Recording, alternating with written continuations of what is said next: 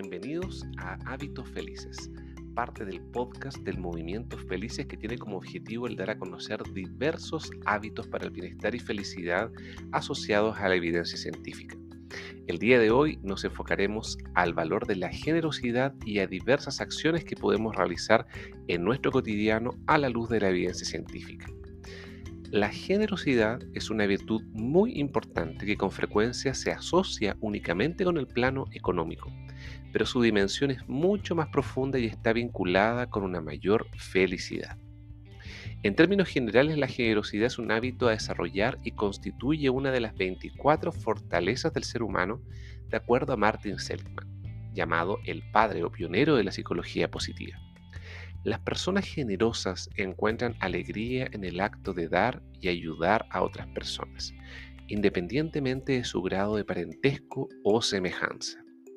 Según diversos exámenes neurológicos, las personas que dan se benefician más que las que reciben, activando con mucha mayor intensidad el centro de bienestar, amor y placer en el cerebro. Por otra parte, de acuerdo a un estudio liderado por Jamil Sakil, director del Laboratorio de Neurociencias de la Universidad de Stanford, cuando vemos a alguien actuar generosamente, nuestra probabilidad de actuar de manera generosa y amable con otros aumenta en un 37%. Esto se llama efecto contagioso. Son muchos y diversos los beneficios de ser generosos.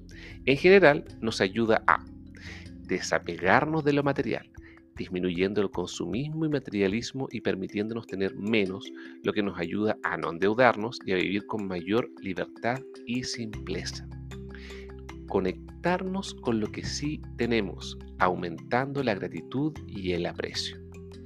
Fortalecer nuestro sistema inmune, generar mayor nivel de bienestar y felicidad, impactando positivamente nuestro crecimiento y longevidad aumentar nuestro sentido de pertenencia en el mundo y contribuir en su mejoramiento, mejorar nuestra autoestima y confianza personal para lograr nuestros propios objetivos.